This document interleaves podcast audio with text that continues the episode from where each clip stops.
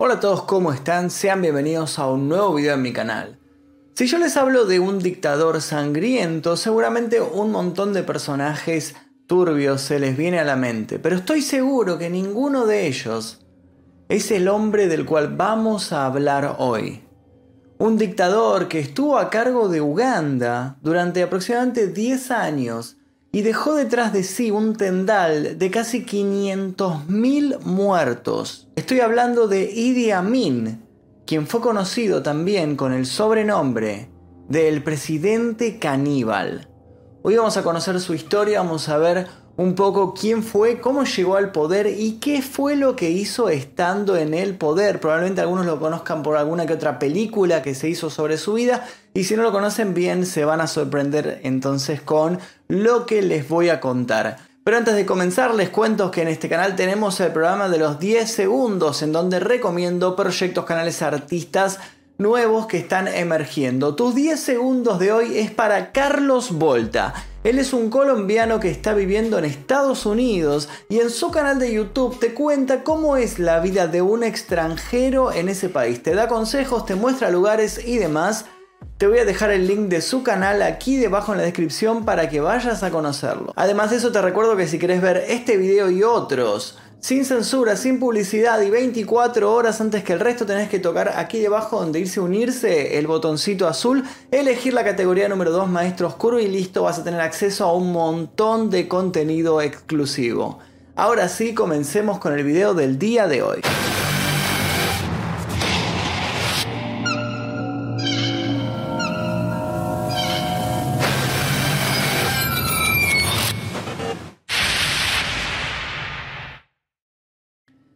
Amin Dada nació en 1923 cerca de Koboko, en el oeste del Nilo, provincia de lo que es hoy República de Uganda. Abandonado por su padre a una temprana edad, fue criado por su madre, una herbolaria y adivina. Amin era un miembro del grupo étnico Kakwa, una pequeña tribu islámica que se había asentado en la región. De niño recibió muy poca educación formal. En 1946 se unió a las tropas africanas coloniales de Gran Bretaña, conocidas como los rifles africanos del rey con la sigla CAR, King Africans Rifles, y sirvió en las revueltas de Birmania, Somalia, Kenia y Uganda. A pesar de que fue considerado un soldado experto, Amin desarrolló una gran reputación de crueldad y casi fue destituido en varias ocasiones debido a la brutalidad excesiva que mostraba durante los interrogatorios a los prisioneros de la revuelta de Mau Mau. A estos presos primero les hacía poner sus genitales sobre una tabla en donde había un machete clavado y luego de que hablaran pasaba directamente a mutilarlos. Sin embargo, a pesar de toda esta mala reputación, logró destacarse entre las filas de soldados y siguió subiendo de puestos. Llegó a sargento mayor y luego también llegó a ser un efendi, que es algo así como un cargo de sir, como un señor. Es un cargo, es el cargo más alto que existe para una persona africana en el ejército británico. También fue un atleta consumado, sosteniendo el título de boxeo de campeón de peso pesado de Uganda desde 1951 hasta 1960. A medida que se acercaba la independencia de Uganda, Amin se fue haciendo cada vez más amigo de Apollo Milton Obote, quien era el líder del Congreso del Pueblo de Uganda y con el tiempo llegó a ser jefe de gobierno y luego primer ministro. Obote confiaba mucho en Amin porque era uno de los únicos dos africanos que se encontraban en el ejército del CAR, de los rifles africanos del rey, y lo designó como primer teniente del ejército de Uganda. Como primera misión fue enviado al norte para resolver el caso de un robo de ganado. Y en este cargo, en esta misión, Amin hizo tantas atrocidades contra el pueblo que él tenía que investigar que el gobierno británico pidió que fuese procesado. Pero bueno, en lugar de eso, su amigo Obote intercedió y le permitió que recibiera formación militar en el Reino Unido. A su regreso a Uganda en 1964, Amin fue ascendido a mayor y se le dio la tarea de hacer frente a un ejército que estaba amotinado. Su éxito en esta misión lo llevó a convertirse en coronel. En 1965, Obote y Amin se vieron implicados juntos en una operación de contrabando de oro, de café y de marfil fuera de la República Democrática del Congo. Una investigación parlamentaria exigida por el entonces presidente, Edward Mutesa II, puso a Obote a la defensiva. Obote entonces promovió a Amin a general y luego lo hizo jefe del Estado Mayor logró detener a cinco ministros, suspendió la constitución de 1962 y se autoproclamó presidente de Uganda. Mutesa entonces se vio obligado a irse al exilio en el año 1966, luego de que fuerzas militares comandadas por Amin entraran en el Palacio Real. Fue así como Amin comenzó a fortalecer su posición dentro del ejército, con los fondos obtenidos del contrabando por el cual lo habían implicado, contrabando de marfil, de oro, de café y demás, y además del dinero recibido al suministrar armas a los rebeldes de Sudán. También aprovechó para desarrollar lazos con agentes israelíes y británicos en ese país. El presidente Obote se dio cuenta de que Amin estaba obteniendo cada vez más poder y empezó a tenerle miedo de que le realizara un golpe de estado, de que lo sacara del poder y se pusiera como presidente él mismo, el mismísimo Amin. Entonces, ¿qué hizo? Respondió poniendo a Amin bajo arresto domiciliario. Pero cuando esto no funcionó, entonces fue degradado a una posición no ejecutiva dentro del ejército, a un puesto que no tenía nada de poder ni nada de importancia. El 25 de enero de 1971, mientras Obote estaba asistiendo a una reunión de gobierno en Singapur, Amin dirigió un golpe de Estado tomando control del país y declarándose presidente. La historia popular cuenta que al llegar a ser presidente, Amin declaró ser Su Excelencia el Presidente de la Vida, el mariscal de campo Al-Adjid Dr. Idi Amin, BCDSO MC, señor de todas las bestias de la tierra y los peces del mar, conquistador del imperio británico en África en general y de Uganda en particular. Luego de eso, Amin declaró que su gobierno se centraría en la defensa de los derechos humanos y la igualdad de los ugandeses además de la obra pública, la unidad africana y un montón de actos eh, beneficiosos para el pueblo, pero en realidad todo esto fueron simplemente palabras. Nada de esto se hizo real, nada de esto funcionó en la realidad y se perdió todo en promesas. Los asesinatos, las persecuciones, las deportaciones, las torturas y las confiscaciones fueron el denominador común entre 1971 y 1979. Ese fue el periodo de años que Amin estuvo en el poder en Uganda. Lo que llama la atención es que fue recibido al comienzo bien, tanto por los ugandeses como por la comunidad internacional pensaron que iba a ser un buen cambio de gobierno para el pueblo, que Amin llegara al poder. Uno de sus primeros actos como presidente fue bastante raro. El expresidente Mutesa, el que habían quitado del poder, murió en el exilio en 1969. Y uno de los primeros actos de Amin fue traer los restos del exilio para que puedan descansar dentro de Uganda. Los presos políticos, muchos de ellos seguidores de Amin, fueron liberados inmediatamente y la policía secreta de Uganda fue disuelta. Al mismo tiempo, sin embargo, formó escuadrones de asesinos para cazar a los partidarios de Obote. Por su parte, Obote se refugió en Tanzania, desde donde, en el año 1972, intentó dirigir un golpe de Estado para recuperar el poder, pero falló en el intento. Él tenía varios partidarios dentro del ejército de Uganda, sobre todo dentro de los grupos étnicos Acholi y Lango. Estos dos grupos étnicos eran fieles a Obote y querían que él regresara al poder y querían destituir a Amin. Pero ¿qué sucedió? Resulta que Amin se enteró de toda esta movida. Entonces respondió primero bombardeando diferentes pueblos de Tanzania y luego lo que hizo fue purgar al ejército de los soldados que pertenecían a estos grupos étnicos que eran fieles a Obote. El problema fue que no se conformó con eso. La violencia étnica creció hasta incluir a la totalidad del ejército y hasta a civiles de Uganda. Mientras que con el paso del tiempo Amin se iba haciendo cada vez más paranoico e iba desconfiando cada vez de más personas. El Hotel Mansions Nilo en Kampala se hizo famoso como centro de interrogatorios y torturas de Amin, y además por ser uno de sus tantos lugares de residencia. Tenía varios lugares a los cuales se iba moviendo día tras día para evitar intentos de asesinato.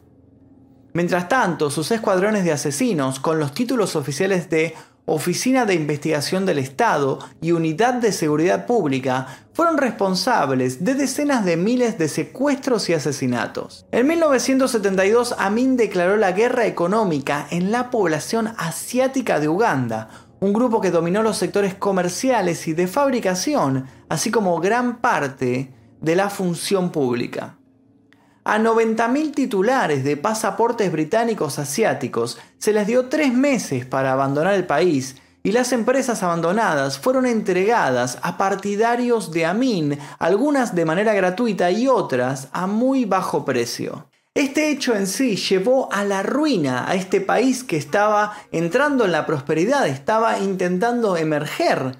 Pero claro, sin los comerciantes, sin las empresas y con estas empresas a manos de gente que no tenía ni idea de cómo funcionaba el negocio, todo se fue a la ruina y el país empezó a entrar en una terrible miseria. También expulsó a los norteamericanos y a los técnicos soviéticos que trabajaban en el país. Pero su miedo no se aplacó y se hizo rodear por un ejército de 23.000 guardaespaldas, al tiempo que potenció su ejército con soldados provenientes de Libia y de Sudán. Al mismo tiempo rompió relaciones comerciales con Gran Bretaña y 85 empresas de nacionalidad británica fueron nacionalizadas. El terror comenzó poco a poco a dominar a la década. Decenas de etnias literalmente desaparecieron. Los inmigrantes que venían de India, Zaire, de Kenia y de Sudán fueron expulsados del país. A pesar de que fueron expulsados y no asesinados, se dice que el número total de muertos durante todo el tiempo que este hombre estuvo en el gobierno fueron más de 500.000 personas. Lo que llama la atención es que la comunidad internacional permaneció muda y no se metió para nada en el país, mientras Amin perpetraba cualquier tipo de horror contra el pueblo ugandés. Pero todo empezó a complicarse cuando en el año 1976 Amin permitió que un avión que había sido secuestrado por terroristas de origen palestino aterrizara en su país. A partir de este acto, Amin se convirtió literalmente en un líder terrorista. Para ese entonces, él ya había expulsado también a los asesores militares de Israel y comenzó a reunirse con el coronel Gaddafi de Lidia. También intentó buscar apoyo económico en la Unión Soviética. Gaddafi siempre dudó de la capacidad intelectual de Amin para manejar el país. Decía incluso que charlar con Amin era como hablar con un niño porque había que explicarle miles de veces las cosas para que las entendiera. Lo que llama la atención de este personaje es que mucha gente al día de hoy lo sigue recordando como un líder carismático, un líder bueno con el pueblo y sigue siendo partidaria de sus ideas. Por otro lado, hay miles y miles de leyendas que giran a su alrededor. Las más llamativas son las que dicen que él realizaba rituales de sangre y de canibalismo con los cuerpos de sus enemigos. Las fuentes más autorizadas Dicen que tal vez esto se puede explicar de alguna manera porque tienen la teoría de que él sufría algún tipo de hipomanía, que es un tipo de depresión maníaca que se caracteriza por un comportamiento irracional y muy violento. Además de que constantemente él tenía arrebatos emocionales. Lo cierto es que, como ya les dije, rondan miles de leyendas a su alrededor. Las manotorias son las que dicen que él, por ejemplo, mató a más de 500.000 personas en el país y que la gran mayoría de estas ejecuciones fueron realizadas con machete y fueron por mutilaciones porque él decía que las balas eran muy caras y que había que ahorrarlas. Entre todo este tendal de muertos, dos de las personas que fallecieron fueron esposas de Amin, quienes fueron acusadas de ser infieles al dictador. Por su parte, Amin estuvo casado más de seis veces y tuvo infinidad de amantes. Se calcula que más de 40 mujeres fueron sus amantes y dejó un montón de hijos ilegítimos por todo Uganda. Se dice que a una de sus esposas la mutiló y mandó a que cosieran sus extremidades al revés y la puso de ejemplo para todo aquel que estuviera en su contra. A otra la mató porque había abortado sin su permiso. A ella mandó que le cortaran las extremidades y que la lanzaran a los cocodrilos.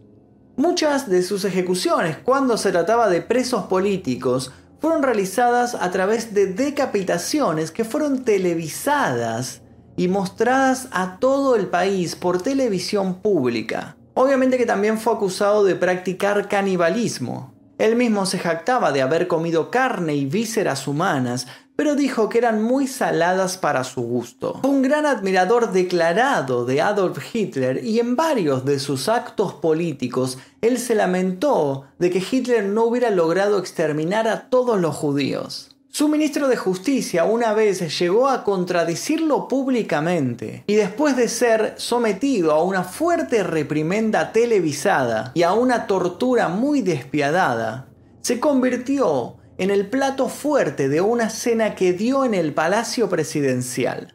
Consideraba a la reina de Inglaterra como su amiga íntima y se refería a ella como Liz. Una vez le escribió una carta diciéndole que debería venir a Uganda si quería conocer a un hombre de verdad. Varias veces de hecho se presentó en Inglaterra sin permiso porque quería comprar armas al ejército y siempre fue rotundamente rechazado. Entre los títulos extravagantes que él decía utilizar se encontraba el de El último rey de Escocia, y se ponía en su uniforme medallas de guerras en las cuales él no había participado. Una vez mandó a ejecutar a seis actores ugandeses, incluido también el director de la obra, que se realizó en el Teatro Nacional porque no le gustó el final. Cuando su paranoia se fue haciendo cada vez más grande, fue importando soldados de Sudán y de Zaire. Con el tiempo, menos del 25% de los soldados que conformaban el ejército de Uganda habían nacido en ese país. El apoyo a su régimen comenzó a vacilar cuando los medios de comunicación empezaron a contar las atrocidades que en este lugar se estaban realizando, porque hasta ese momento nadie se había enterado de esto. Para ese entonces, la economía de Uganda estaba sufriendo una inflación que rondaba el mil por ciento. Recordemos que le había mandado expulsar a todos los comerciantes, las empresas se le habían regalado a sus amigos, nadie sabía manejar nada y el país empezó a hundirse cada vez más en la miseria. En octubre de 1978, utilizando la ayuda de tropas de Libia, Amin intentó anexar Kagera, que era una provincia en el norte de Tanzania, que compartía frontera con Uganda. El entonces presidente de Tanzania, Julius Nyerere, respondió enviando tropas a Uganda y con la ayuda de las fuerzas rebeldes ugandeses fueron capaces de capturar la capital, Kampala. Amin huyó a Libia, donde permaneció casi 10 años exiliado antes de mudarse a Arabia Saudita.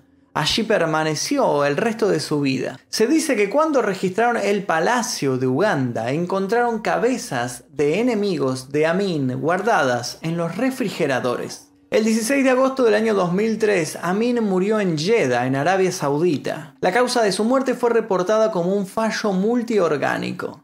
Fue enterrado rápidamente en Arabia Saudita. Amin nunca fue juzgado por los graves abusos a los derechos humanos que cometió. El reinado brutal de Amin ha sido objeto de numerosos libros, documentales y películas dramáticas, incluyendo Los fantasmas de Kampala, General Idi Amin Dada, un autorretrato. Este documental contó con la colaboración del propio Amin, a quien se le puede ver encantado de ser filmado. Las escenas no tienen desperdicio y el dictador se muestra en toda su dimensión bufonesca, haciendo bromas, bailando y cantando. También aparece dirigiendo a sus tropas en una ficticia batalla contra el ejército israelí y recuperando los saltos del Golán sirios o recomendando en un congreso de los médicos ugandeses que ante todo no fueran a la consulta borrachos. Descontento con algunas partes de la versión del documental exhibida en el exterior, Amin encerró en un hotel a unos 200 franceses que vivían en Uganda para obligar a Schroeder a cortar partes del documental que no le gustaban. El director francés no tuvo más remedio que acceder. Solo tras la caída del dictador se pudo ver la versión íntegra. Sin embargo, la película más famosa dedicada a Idi Amin fue El último rey de Escocia, película que le valió el Oscar al actor Forrest Whitaker, quien interpretó a este sangriento dictador. Lo que llama la atención de Amin es que durante su época, mientras estuvo en el poder, Simplemente fue considerado como un bufón burlesco con delirios de grandeza, era realmente un payaso. Sin embargo, hoy en día, cuando se conoció las atrocidades que cometió, cuando se conoció que mató a más de 500.000 personas, es considerado como uno de los dictadores más crueles de la historia. Y hasta aquí la historia de Idi Amin, espero que les haya gustado. Recuerden que pueden ver esta historia sin censura, sin publicidad y 24 horas antes que el resto, este y otros casos, tocando el botón de unirse aquí debajo y uniéndose al clan Mephisto y eligiendo la categoría número 2, Maestro Oscuro. Espero que les haya gustado, si les gustó por favor dejen su like, activen notificaciones, suscríbanse si todavía no lo hicieron y dejen también aquí debajo sugerencias de próximos casos que quieren que toque en el canal. Mi nombre es Magnum Mephisto, nosotros nos veremos seguramente, seguramente en el próximo video. Adiós.